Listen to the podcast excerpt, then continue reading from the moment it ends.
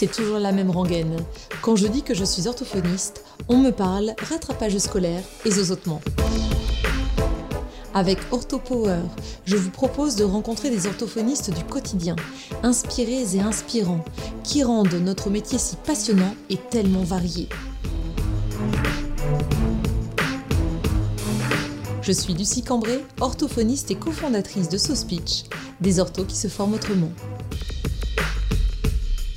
Faut-il être musicien pour prendre en soin le patient chanteur Comment se positionner en tant qu'orthophoniste par rapport au coach vocal, au professeur de chant Nous répondrons à ces questions avec Aurélie, que je reçois dans cet épisode consacré à la voix chantée. On parlera aussi de notions de perte vocale et de conseils pour prendre soin de sa voix. Bonjour Aurélie. Bonjour Lucie. Je suis ravie de t'accueillir sur OrthoPower. Ça fait plusieurs euh, mois que je me dis que ça serait super bien de, de t'inviter, de te proposer un podcast parce que tout le monde te connaît. Euh, en tout cas, parmi les orthophonistes, euh, tu es une des références en voix. Euh, ici, on va parler de voix chantée.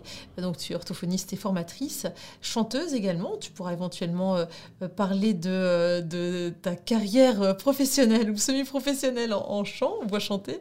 en tout cas, ça me fait vraiment plaisir, Aurélie, de t'accueillir ici pour qu'on puisse évoquer une thématique qui me tient aussi à cœur et pour laquelle j'ai plein de questions finalement parce que euh, euh, en voix chantée, euh, je crois que je suis bien moins formée et, et compétente que toi, donc je serai tout oui durant cet épisode en tout cas, je te, remercie pour la confiance que tu m'accordes. Et c'est vrai que le domaine de la voix est passionnant et on s'y retrouve toutes les deux euh, allègrement. Tout à fait. À chaque fois. Alors, pour les rares personnes qui ne te connaîtraient pas, Aurélie, euh, est-ce que tu veux bien te présenter? En sachant qu'il n'y a pas que des orthophonistes qui écoutent OrthoPower, donc ça peut être bien aussi euh, de, donner une petite présentation aux personnes qui viennent juste par curiosité ou qui sont des personnes lambda qui ne sont pas orthophonistes.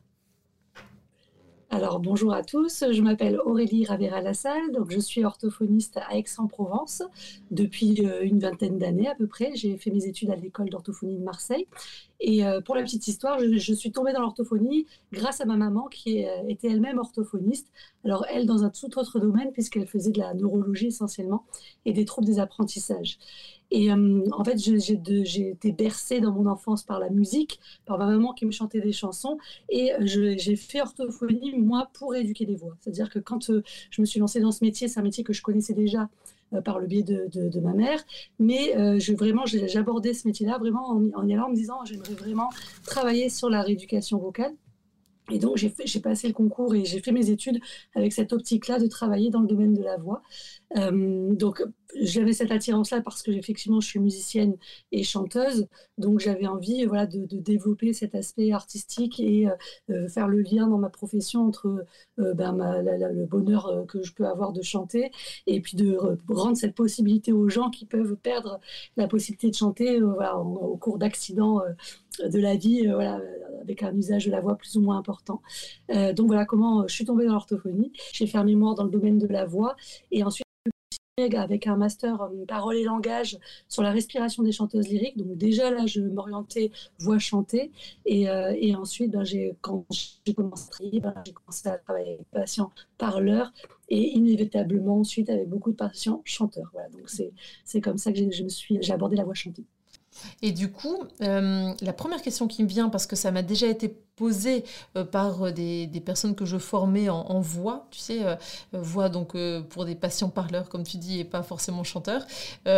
donc au cours de ma formation la voix, que je dispensais en présentiel jusqu'au Covid finalement, on me demandait, mais pourquoi on rééduque la voix chantée alors qu'il existe des coachs vocaux, des professeurs de chant?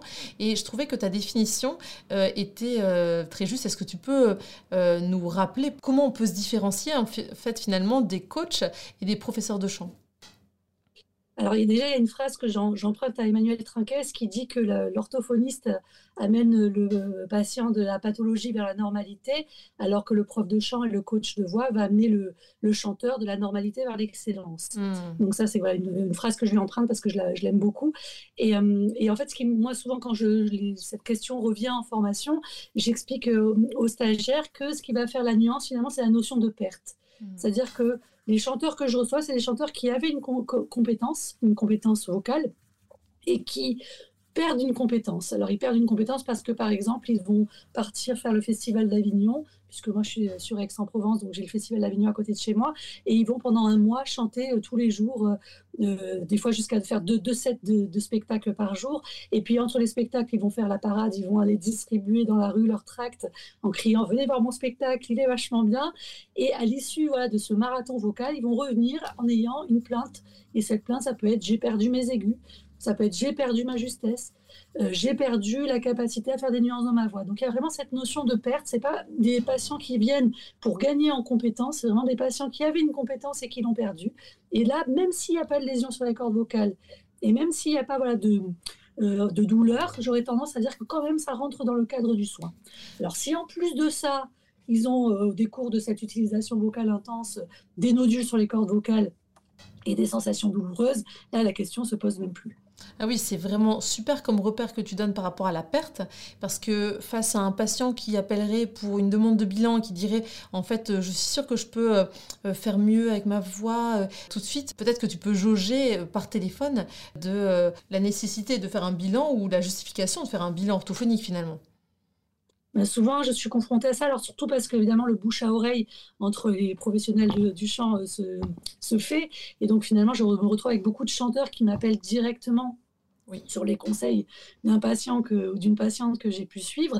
Et quand il m'appelle directement, bah voilà, je vais avoir cette question-là, mais en disant mais qu'est-ce qui euh, fait que vous m'appelez euh, Est-ce que vous êtes gêné par votre voix? Est-ce que euh, il y a des, vous avez constaté des difficultés dans l'utilisation de votre voix?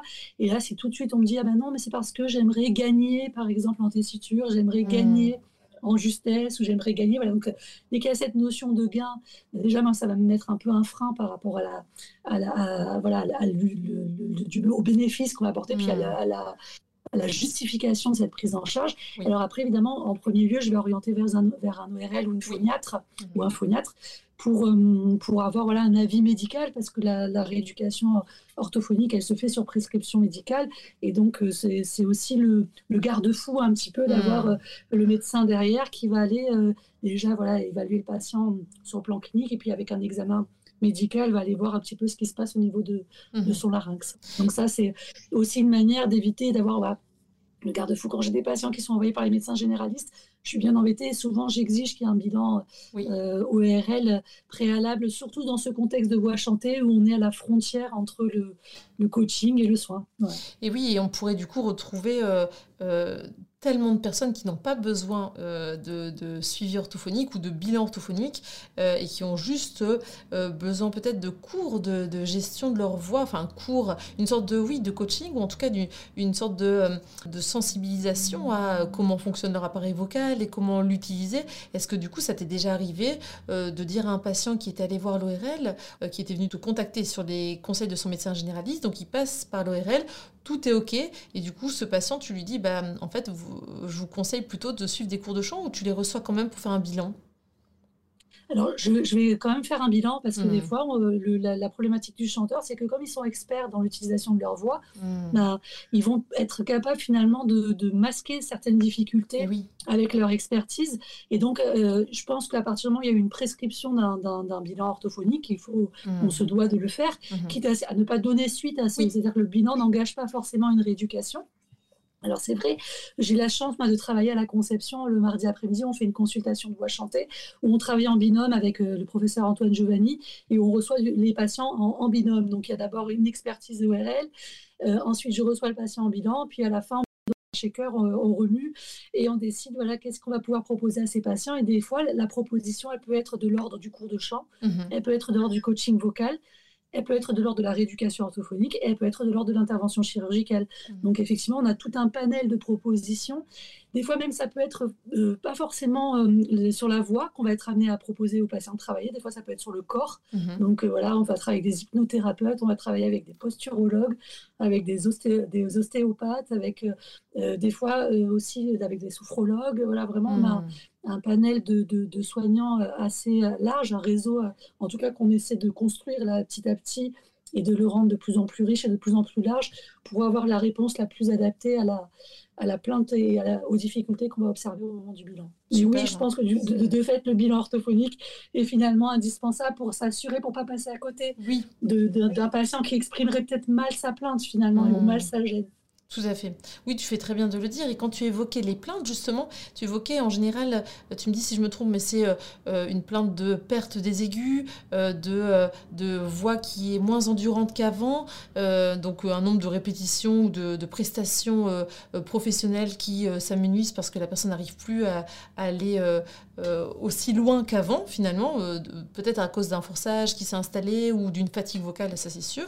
Est-ce que tu as souvent des idées, euh, des, idées reçues qui sont évoquées par les patients qui vont te dire, par exemple, bah là, ça fait 20 ans que je chante, maintenant ma voix, euh, c'est fini, j'ai un peu trop forcé et, je ne peux pas la récupérer. Est-ce qu'il y a des idées reçues comme ça qui sont amenées par les patients?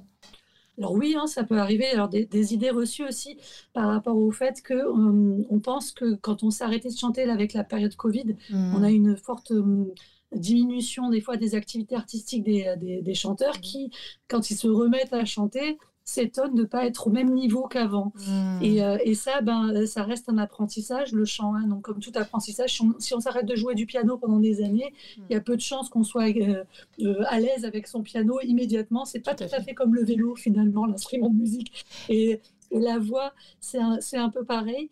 Et, euh, et c'est vrai que j'ai des fois des patients aussi qui ne mesurent pas le fait que pour, euh, pour avoir une voix chantée confortable et endurante, bah, il faut travailler sa voix chantée. C'est-à-dire mmh que c'est pas. Alors, effectivement, comme quand on. Des fois, on a des facilités avec la voix chantée. C'est-à-dire qu'il y a quelque chose qui est un peu de l'ordre de, de la facilité, de. De l'inné presque. Voilà, j'arrive, je suis un peu autodidacte, j'apprends tout seul par imitation.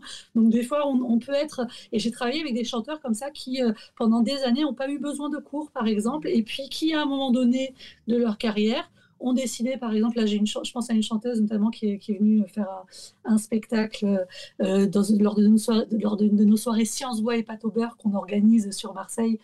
Voilà, où J'ai vu l'affiche, c'est pas mal. on fait intervenir des, des, des, euh, scientifiques euh, et puis des, artistes. Oui, petite question, je t'interromps juste une seule seconde. Est-ce que vous mangez des pâtes au beurre aussi? Et oui, bah on mange des pâtes au beurre, bien sûr.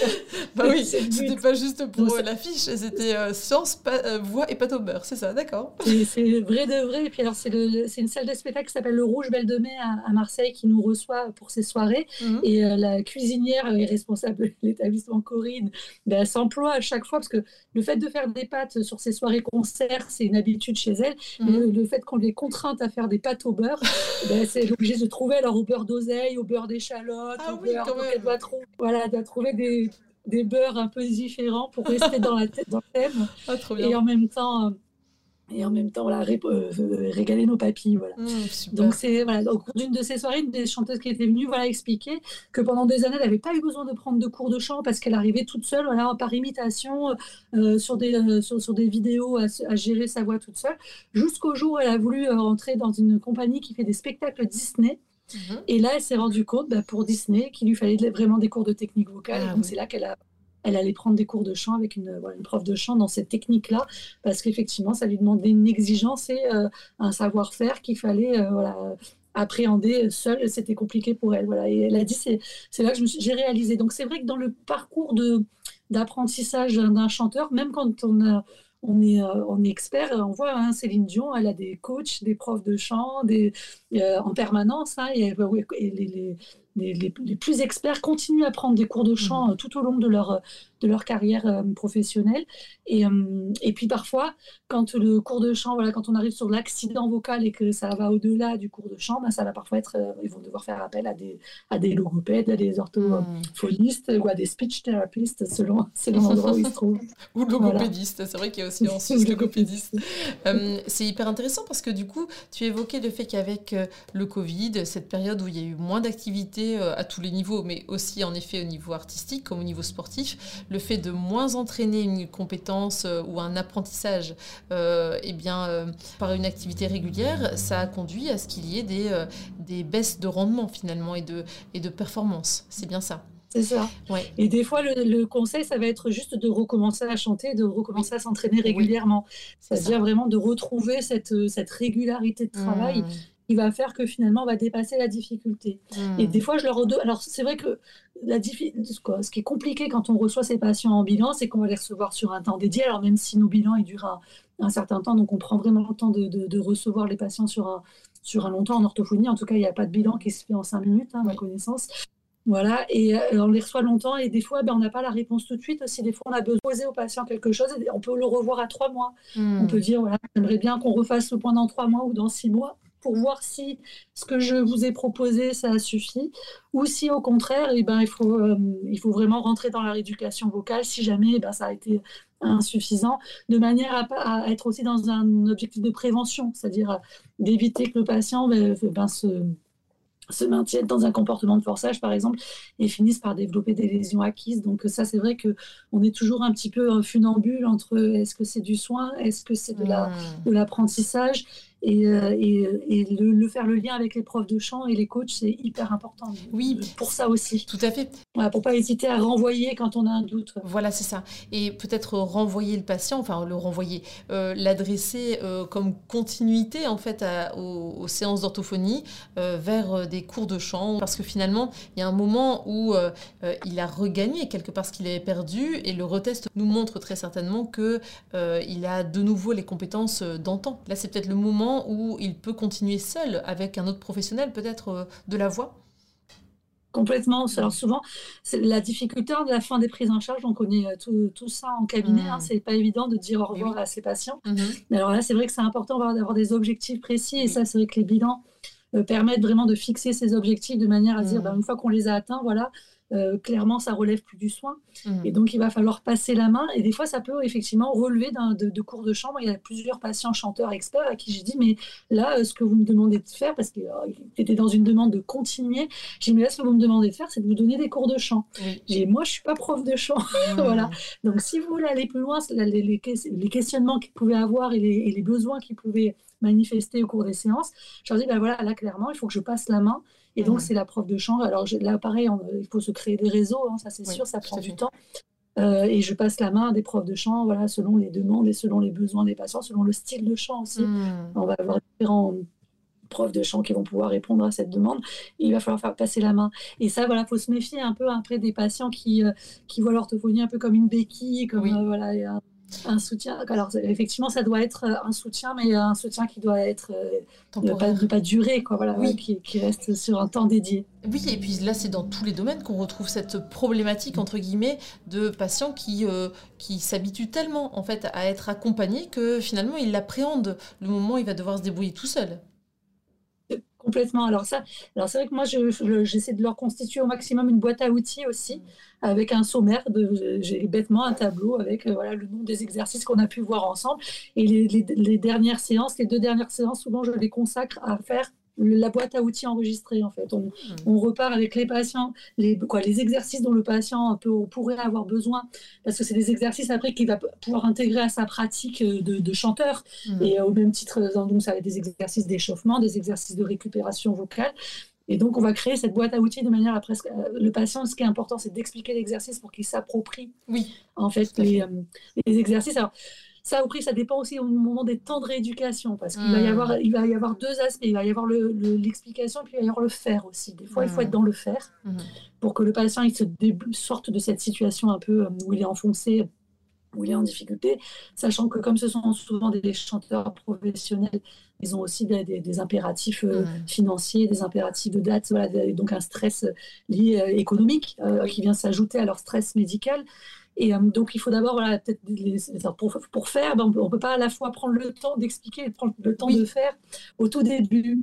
Et après, effectivement, il y a un moment donné, il va falloir bien expliquer à quoi servent les exos de manière à ce que le patient s'approprie les exercices et soit à même de les réaliser tout seul quand il sera confronté, parce que de fait, euh, il risque d'être confronté de nouveau à ces difficultés-là euh, de façon transitoire. Hein, des fois, quand on mmh. a on a une, bah, une, période où on doit chanter quatre ou cinq soirs d'affilée, bah oui, ça demande une préparation euh, une préparation physique hein, pour, pour assurer ces dates-là. Et donc, euh, de repartir sur cette boîte à outils, ça peut les rassurer aussi. Mhm. Toi qui côtoies pas mal de euh, chanteurs euh, professionnels, semi-professionnels ou même amateurs, et qui toi-même euh, chantes, est-ce que tu as des conseils que tu pourrais donner Alors là, on n'entre pas bien sûr dans le cadre de la rééducation orthophonique avec des exercices bien précis. C'est pas le, le, lieu, ce podcast. Mais est-ce que tu as des conseils que tu pourrais donner, par exemple, aux personnes qui doivent enchaîner plusieurs dates de concerts et qui se sentent fatiguées Est-ce que, alors, on connaît pour la plupart des orthophonistes qui sont en voix déjà les, réponses, mais est-ce que euh, les personnes euh, s'attendent à ce que le miel, ça vienne adoucir leur corde vocale? Euh, J'avais rencontré une patiente qui m'avait dit, parce qu'elle était vraiment dans le semi-pro, avec des plateaux télé et tout ça, elle m'avait dit que on leur avait donné sur le plateau des, une coupelle de sel pour actionner la salivation, tu sais. Et euh, j'ai dit, mais au contraire, ça va venir euh, complètement vous, euh, vous déshydrater. Et elle disait, c'est vrai que j'ai beaucoup plus soif. Alors, sur le moment, ça l'a fait saliver, mais elle s'est rendue compte que c'était pas forcément la meilleure des astuces pour s'hydrater.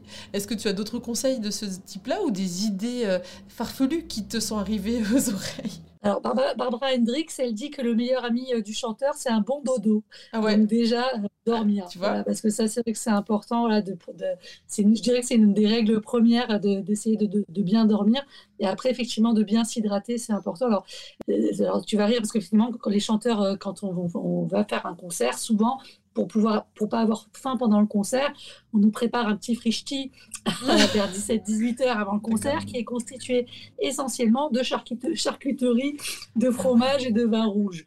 Donc, euh, parce que parce qu'effectivement bah, bah, c'est sympa pour euh, pour les papilles, mais pour le coup c'est très c'est très salé et donc ça va déshydrater effectivement le plan glutique, ce qu'il n'aime mm. pas trop.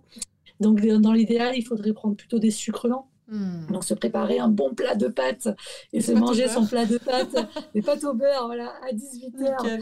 Euh, comme ça, ben, on a les sucres lents, on est paré, boire de hmm. l'eau. Et puis si vraiment pour la désinhibition, il faut un petit, un petit peu d'alcool, pourquoi pas un petit verre de vin, pourquoi pas, mais vaut presque vaut mieux se réserver le, droit de boire après la prestation, voilà, pour, pour partir dans de bonnes conditions. après, alors après, il y a aussi des choses qui sont de, l'ordre de l'effet placebo, mhm. avec des, euh, des, des, patients qui peuvent être plus ou moins superstitieux et qui vont mettre en place des rituels. Mhm. Donc, euh, certains rituels qui sont juste de l'ordre de l'effet placebo, mais on ne va pas les enlever puisque ça va aider ça va aider le, le patient de faire ça. Donc, euh, bon, on le maintient et puis on ne va pas le contredire. Voilà. Mais en tout cas, voilà, bien dormir, bien s'hydrater, ça c'est important. Et après, pas hésiter à faire quelques petits exercices de, de voix de type paille dans l'eau. Mhm. Voilà ce qu'on appelle euh, le spa vocal. Voilà, on va faire des bulles dans, dans l'eau avec une paille un peu large. Éventuellement, on va chantonner dans cette paille un peu large en faisant des bulles et penser à le faire à la fin de la prestation aussi. Donc, de ne mhm. pas hésiter à refaire un petit peu de paille après avoir chanté. Vocal, et à bien, voilà, c'est ça, et à bien reboire, euh, boire dans la nuit, euh, qui, suit, qui suit la prestation, boire régulièrement. Alors, il ne faut pas boire beaucoup, mais il faut boire souvent. On dit qu'il faut... C'est ce que j'avais appris euh, grâce à toi, en fait. Hein. hydrater de façon régulière et peut-être en petite quantité, mais très régulière dans la journée. Et c'est vrai que ça paraît tout à fait logique de ne pas boire des grands verres quand on pense à ce qu'on a loupé comme hydratation dans la journée et se dire, bon là, je me prends deux grands verres d'affilée, ça, ça compensera. Bah, ça compense pas de la même façon en fait.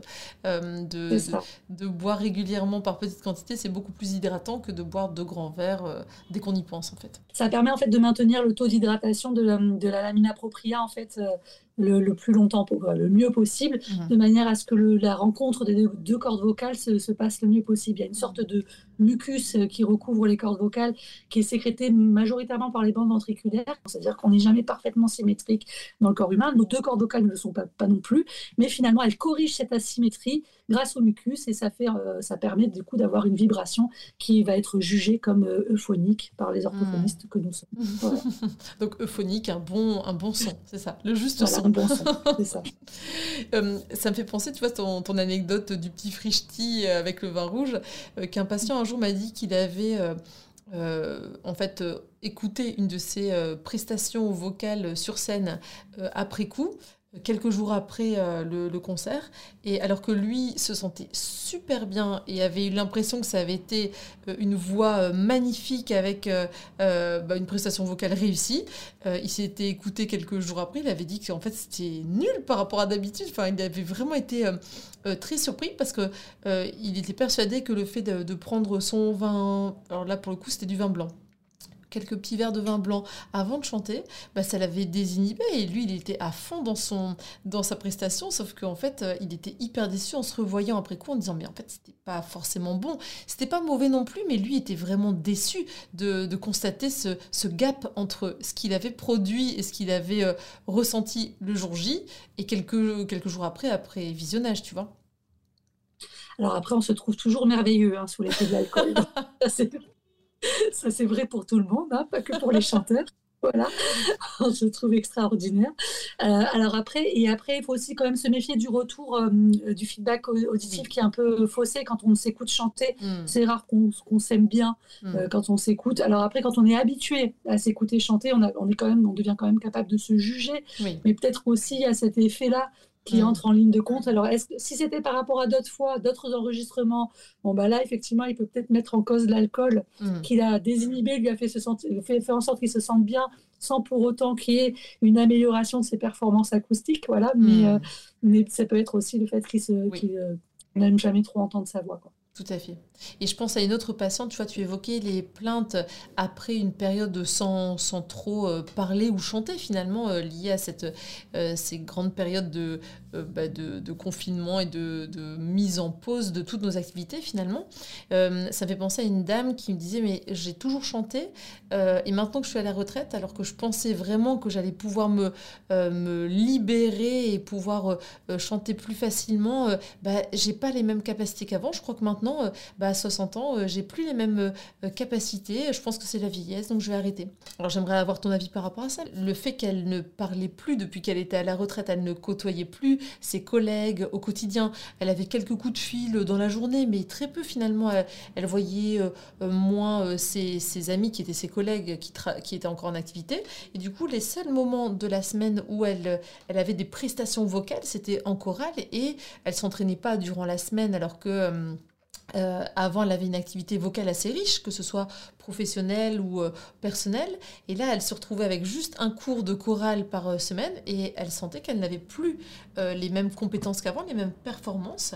Est-ce que tu, as l'impression aussi que c'était lié à ce, défaut d'entraînement ou le fait que quand elle utilisait sa voix, c'était peut-être en forçant un peu, du coup? Alors, il, y a, il, y a, plusieurs choses. Déjà, ce qu'on retrouve souvent chez les chanteurs euh, à l'âge de, de, de, 60, 65 ans, ou en tout cas pas forcément que les chanteurs, d'ailleurs les, parleurs aussi, qui vont avoir eu une utilisation vocale toute leur vie sans difficulté, mhm. et puis qui d'un coup, à cet âge-là, se retrouvent avec des difficultés vocales. C'est un âge qui va correspondre souvent à la, prise de retraite, voilà, donc euh, une activité sociale qui est diminuée, et parfois des, des, des, des personnes qui, justement, parce qu'ils ont une activité professionnels euh, qui est euh, suspendu vont avoir envie de développer donc une activité artistique et qui vont se retrouver coincés. Alors là, ça peut être deux choses qui peuvent être en cause. La, première, effectivement, c'est la presbyphonie, parce que on a de la même façon qu'on a la presbytie, on a la presbyacousie mmh. et on a la presbyphonie eh qui va être majorée par le fait de ne pas utiliser sa voix. Donc j'aurais tendance à dire que chez ces patients-là, le dernier conseil à leur donner, c'est de se reposer vocalement. Il ne faut pas qu'ils se reposent vocalement, c'est parce qu'ils utilisent leur voix, ils entretiennent leur voix. Hmm. Et c'est vrai aussi dans une lésion, des lésions congénitales qui s'appellent les vergetures, qui est une lésion donc, congénitale qui est asymptomatique pendant, qui peut être, qui peut être asymptomatique pendant des années. Chez les chanteurs amateurs, ça va être une lésion qui va être asymptomatique et puis au moment de, de, la, de la retraite, effectivement, comme il y a un arrêt de l'utilisation de la voix, qu'on a quand même une fonte musculaire avec la presbyphonie, mm. ben on se retrouve avec une lésion qui va devenir un peu plus prépondérante, qui va un peu plus gênée, qui va devenir symptomatique à cet âge-là. Donc voilà, donc quand on a ces, ce type de patient, il faut toujours se poser la question, voilà, soit de la presbyphonie, soit, soit de, de la, de la vergeture. Mm-hmm. Les deux se, se, se, se réduisent de la même façon. Mm-hmm parce que finalement, ça va avoir les mêmes effets, une tendance à avoir une glotte un peu ovalaire, voilà, donc euh, un trou, un trou entre les cordes vocales, et c'est l'entraînement qui va faire qu'on va retrouver une bonne voix. Mmh. Donc c'est vrai que souvent, on nous dit, oui, quand il y a des troubles de la voix, c'est le repos vocal, et on préconise le mmh. repos vocal. Ben, pas dans tous les cas. en l'occurrence, là, ça sera le, un mauvais conseil, ça sera le pire conseil à donner. Il mmh. faut continuer à utiliser sa voix pour, euh, pour la maintenir. Et ça, c'est vrai que je l'ai beaucoup retrouvé hein, chez des personnes, quoi, des, femmes, parce que c'est majoritairement quand même des femmes qui viennent à la consultation pour mmh. avec cette demande-là, voilà, qui expriment ça. Voilà, pendant la Covid, elles ont arrêté de parler, elles sont à la retraite, elles ont que cette activité-là, et je vais les encourager à, à s'entraîner en fait, à chanter et à, et avoir, même quitte à lire des textes s'il faut pour utiliser leur voix, mhm. à voix haute, voilà, pour utiliser leur voix de façon quotidienne, de manière à ce que quand elles arrivent à la chorale, finalement, ben, elles aient eu un entretien un peu musculaire. Pour la petite blague, je leur dis, voilà, vous avez vos cordes vocales, elles sont avec des bigoudis, des charentaises au fin fond du fauteuil, et d'un coup, vous leur demandez de sortir la robe de diva, vous les avez pas prévenues. J'ai dit, donc, euh, elles sont un peu voilà, saisies de, de, cette demande, et donc forcément, elles sont pas performantes. Je dis, donc, il faut sortir la robe de diva quelques jours avant et l'enfiler et s'entraîner un peu pour euh, arriver le jour, euh, le jour J un peu mieux préparé. Quoi. c'est super comme métaphore parce que du coup ça parle tout de suite. Par rapport à la formation que tu proposes du coup sur ce speech euh, Aurélie, parce que pour avoir assisté à ton tournage, pour avoir suivi ta formation, elle est juste canon quand on veut se perfectionner en rééducation de la voix chantée. Euh, donc vraiment, c'est une pépite pour les personnes qui s'intéresseraient, les orthophonistes pour le coup. Là, je m'adresse directement aux orthophonistes qui aimeraient euh, se perfectionner ou même en savoir davantage sur la voix euh, chantée. Il pourrait y avoir quelques, quelques réticences, des personnes qui pourraient se dire, mais moi, je ne suis pas du tout musicien, je ne suis pas du tout musicienne. Est-ce que cette formation est pour moi? Souvent, c'est vrai qu'il y a cette, euh, comment dire, cette, euh, d'abord les orthophonistes ont, voilà, ont, vraiment la crainte d'utiliser de, voilà, le, côté, le côté musical de la, de, la, de la voix peut toujours effrayer. Alors, euh, c'est sûr que le mieux, c'est peut-être pas de commencer avec un chanteur professionnel, hmm. intermittent du spectacle. Alors, la première règle, vous l'avez compris, c'est qu'il faut faire un bilan ORL avant de prendre en charge un patient voix. Ça, voilà, je ne citerai jamais assez là. Et la deuxième règle, c'est souvent, je dis que tout patient, en fait, tout parleur est un chanteur qui, qui s'ignore. Et, tout, mm. voilà, et, et, finalement, je ne change pas tellement ma façon de rééduquer la voix entre les parleurs et les chanteurs. Sur les chanteurs, je vais peut-être avoir une exigence de justesse, je vais peut-être avoir une exigence, mais finalement, euh, je vais les traiter de la même façon. Mm. Et par rapport aux aspects musicaux, moi, par exemple, je ne suis pas du tout capable de chanter du chant lyrique. Mm. Et pourtant, je suis capable de rééduquer quelqu'un qui chante du chant lyrique. Souvent, je prends l'image, ça aussi, j'ai plein d'images comme ça, mais ça, c'est une image aussi rigolote. Quand vous, voyez les, gymnastes roumaines qui font des flips, des flaps, des flops sur leur poutre, voilà, Et puis maintenant, tournez la tête à droite et regardez l'entraîneur de la gymnaste roumaine. Est-ce qu'à votre avis, l'entraîneur, il est capable d'aller faire du flip, du flap, du flop sur la poutre? J'en doute. Hmm. Vous n'avez pas besoin d'être euh, chanteur expert pour rééduquer les voix, parce qu'avec tous les outils orthophoniques que vous avez, bah, c'est des outils en plus que les chanteurs ont parfois jamais rencontrés euh, dans leur carrière. Alors, de plus en plus maintenant, parce que les profs de chant s'intéressent de plus en plus aux techniques de rééducation mm. et, les, orthophonistes au, à la pédagogie mm. de la voix. Donc, on a une rencontre qui se fait. Mais en tout cas, euh, le, votre connaissance orthophonique sera euh, à même d'aller aider ces patients-là. Donc, il ne faut pas les considérer comme des patients chanteurs, il faut les considérer comme des patients qui ont un trouble de la voix. Et le hmm. trouble de la voix, ça, ben, on sait le rééduquer. Moi, par exemple, euh, sur, le plan euh, musical, des fois, j'ai une plantée dans les écartements, je pas tout à fait. C'est pas grave, voilà, c'est le, chanteur, lui, sait. Donc, euh, de toute façon, il saura musicalement, si on lui dit, il bah, faudrait partir de cette note pour aller à cette note, voilà. Et il y a plein d'applications maintenant, plein d'outils qui permettent de contourner les difficultés techniques liées à sa méconnaissance de, du solfège. Par exemple, moi, je fais pas de solfège, par exemple. Je suis pas du hmm. tout, j'ai pas du tout un apprentissage du solfège. Pas, on n'a pas besoin de solfège pour, hmm pour rééduquer la voix. Après, ce qui peut être quand même intéressant pour l'orthophonie, c'est d'explorer elle-même sa propre voix. Hmm. Donc d'aller faire ces jeux. Alors c'est pas c'est pas chanter, hein, c'est des jeux vocaux, c'est des des presque des cris, des bruits des fois. Donc quand euh, mes filles m'entendent travailler des fois en visio, elles se foutent de moi évidemment parce qu'elles m'entendent pousser des, des, piaillements. voilà, parce que et finalement on n'est pas on n'est pas très c'est pas vraiment de la voix chantée, hein, c'est hmm. plus des, des exercices techniques rééducatifs, mais qui vont être au service de la voix chantée. Je crois donc dans cette prise en charge de la voix chantée, il faut se lancer en évitant de commencer évidemment avec un chanteur euh, professionnel qui a des impératifs euh, économiques et artistiques et en commençant peut-être avec un, chanteur euh, amateur voilà, qui a un, réel besoin de cette prise en charge mais avec peut-être pas les mêmes enjeux, ce qui va vous permettre de progresser petit à petit avec ces patients. Vous allez vous rendre compte que finalement la prise en charge n'est pas si éloignée de celle de la voix parlée. Et euh, à force d'accompagner ces patients, vous-même, vous allez développer une expertise. Donc, il faut, il faut, il faut y aller, euh, comme pour toute rééducation, finalement, quand on démarre. Et il ne faut pas penser que les aspects musicaux euh, vont être un frein à cette prise en charge, d'autant que maintenant, on a plein d'outils informatiques qui peuvent venir compenser euh, sa méconnaissance de la musique. Tout à fait. tu l'évoquais en formation, il y a des logiciels gratuits, même très souvent, euh, qui permettent de voir euh, si la personne, avec des, moyens très visuels en fait, si la personne a atteint la, note cible.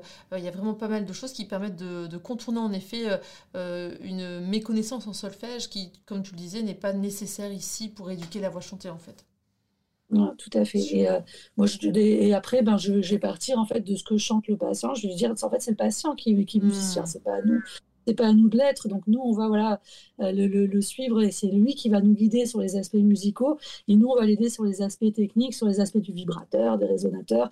Et euh, vraisemblablement, tous les sons qu'on fait d'ailleurs sont jamais des sons très beaux ni des sons très musicaux. Pour mmh. le coup, voilà, c'est souvent des sons. Plus c'est moche, mieux c'est. Oui, et ça euh, permet de dédramatiser même, de dédramatiser la, fatigue ou le, la, non maîtrise de, de, certaines notes. Au moins, on sait que on se lâche et c'est comme ça que la voix retrouve aussi plus, de, de, dynamisme et euh, plus de facilité finalement. C'est vrai, c'est complètement. Donc, euh, donc voilà, faut, il, faut, il faut y aller, mais effectivement, en commençant peut-être pas par le plus difficile, donc en hmm. commençant par des chanteurs voilà, qui n'ont pas un enjeu important, mais qui ont quand même une plainte. Voilà, ça, ça, ça, sera mon, mon, premier conseil. Très bien, merci Aurélie.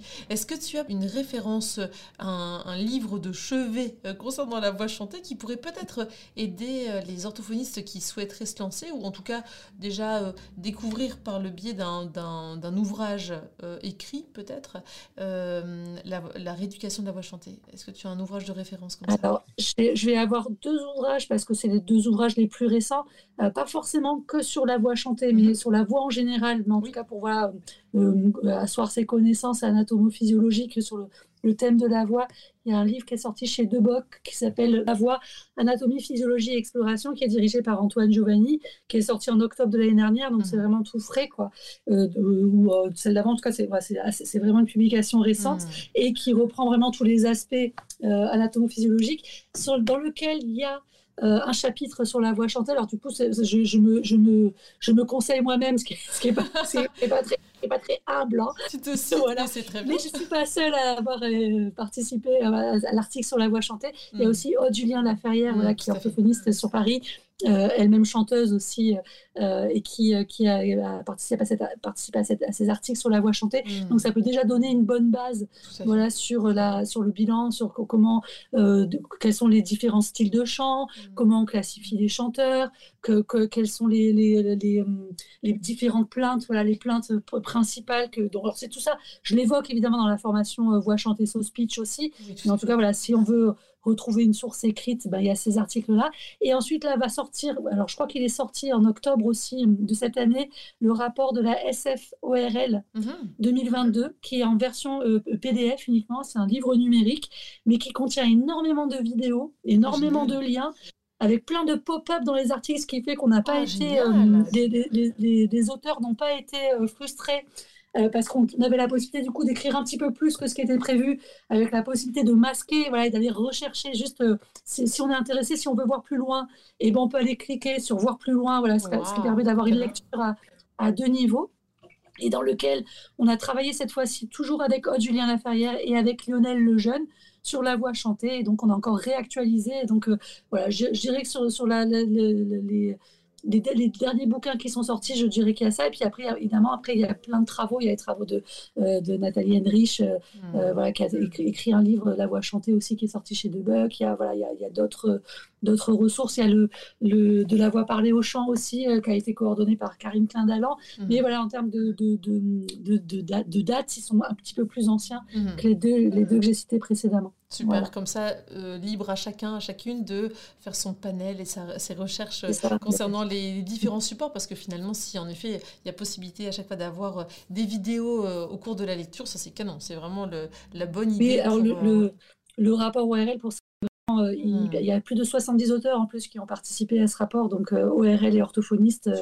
et c'est vrai qu'avec énormément de vidéos d'exercices d'exercices filmés, de, voilà, de, de, de, cordes vocales filmées aussi, donc ça permet de montrer aux patients. Voilà. Puis après, voilà, il y a évidemment tous les éléments que je, dont je parle dans la formation Soul Speech, hein, qui, qui vous, vous parle à la fois de, la, de comment évaluer les chanteurs, mais aussi comment les prendre en charge en fonction des plaintes qu'ils peuvent exprimer. Alors, on retrouve des plaintes principales comme l'accès à l'aigu, comme mmh. les attaques, comme la justesse.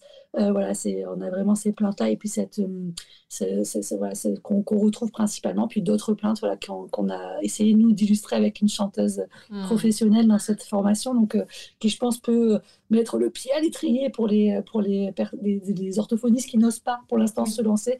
Ça peut être un bon moyen voilà, de se lancer pas à pas et bah, avec la possibilité de revenir sur la formation speech quand elle se pose des questions, faire des allers-retours, puisqu'elle est mmh. accessible en permanence. Tu l'as très bien dit, ad vitam aeternam, on a accès à la formation et puis il y a possibilité aussi de poser des questions euh, qui, sont qui seront reprises bientôt euh, sur la, plateforme pour que eh bien, on ait des réponses filmées en fait des, des formateurs. Tout à fait.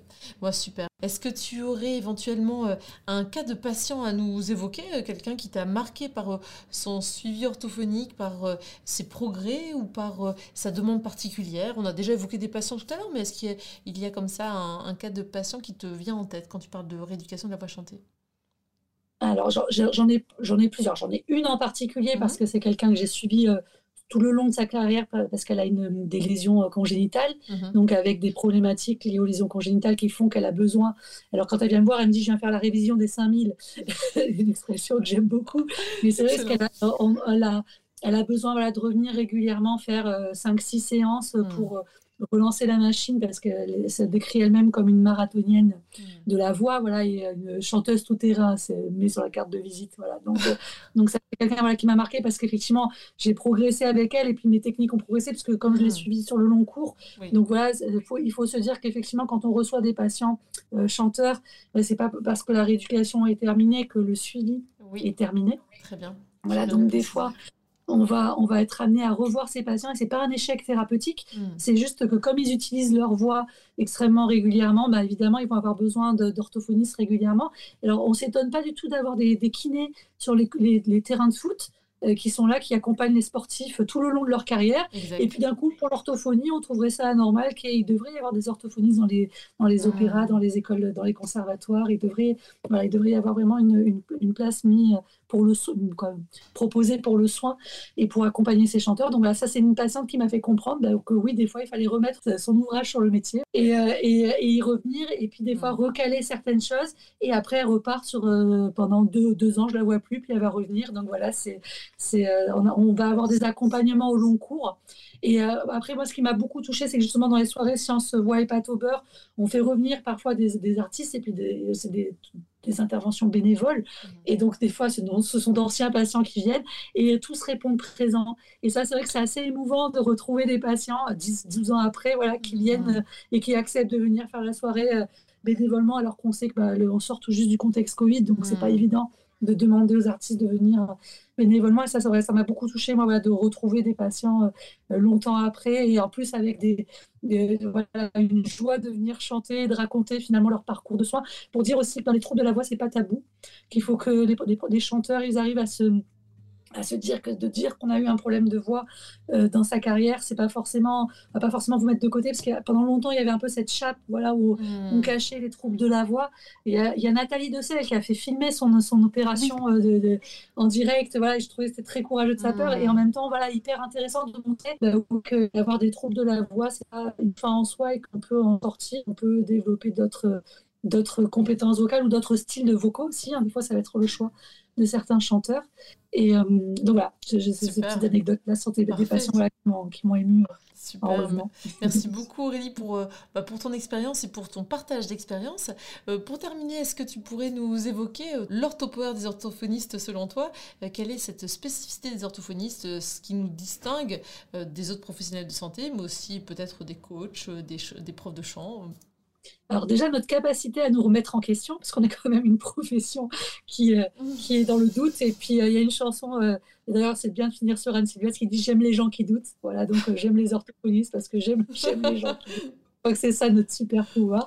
Et, et c'est parce que justement on doute qu'on on va rechercher à chaque fois l'information et, qu'on, et donc dans le domaine de la voix, ben oui, on va douter, donc on va aller chercher différentes techniques, différentes différentes possibilités de prendre en charge ces patients et des fois, des fois aussi admettre ses limites parce qu'on a toutes des, quand on rééduque la voix, on a des portes d'entrée différentes. Il y en a qui vont passer par la respiration, d'autres qui vont passer par la résonance, d'autres qui, vont passer par le vibrateur, mmh. d'autres qui vont passer par le corps. Mmh. Et bien des fois d'accepter que notre porte d'entrée à nous, des fois on arrive à avoir ces différentes portes d'entrée, puis des fois, ben, c'est peut-être un autre thérapeute qui va mieux correspondre à un patient. Donc ça, il ne faut pas hésiter à adresser ailleurs quand on se sent limité dans sa prise en charge. Et ça, je crois que nous, on est capable de le faire justement parce qu'on a cette capacité de douter euh, de nous-mêmes. Tout à fait. Donc le doute euh, nous fait avancer finalement. Voilà. Merci beaucoup Aurélie pour cet entretien, pour ce, ce partage encore une fois hyper riche euh, de ton expérience. Et puis bah, je te souhaite bonne continuation du coup. Ben, merci. Et puis voilà, j'espère vous retrouver bientôt sur la plateforme SoSpeech. Voilà. Tout à fait, entre autres parce que tu donnes aussi des formations euh, en présentiel. Tu continues, tu as repris les formations présentielles euh, après le, les confinements. J'ai repris, j'ai repris avec beaucoup de plaisir hein, parce que j'ai beaucoup aimé la période Zoom aussi parce que c'était hmm. c'est une autre façon d'enseigner. Voilà, donc c'était c'était intéressant aussi. Mais c'est vrai que le côté euh, petit-déj, ortho, alors c'est mon côté gourmand. Hein. c'est le fait de, pouvoir autoriser à avoir une pause à 10 heures, une pause à 16 heures. alors qu'on est plutôt une profession qui s'affable, genre en règle générale dans la journée.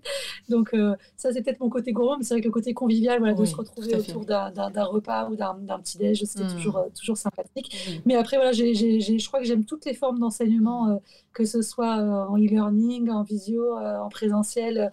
je trouve que voilà, c'est toujours riche et c'est différent. Il, y a, y a, y a des avantages et des inconvénients. Oui, dans tout, hein, de pouvoir mais je te rejoins tout à fait.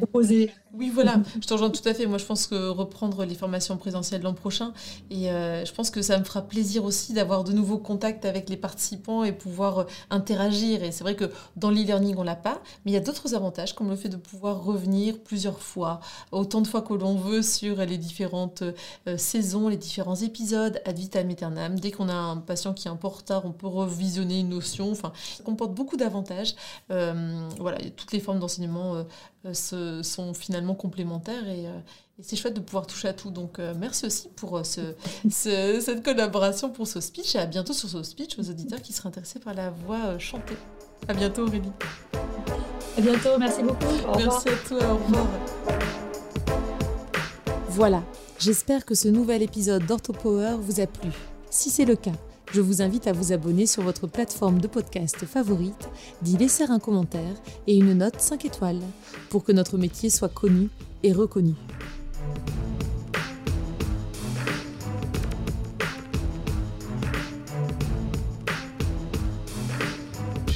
Orthopower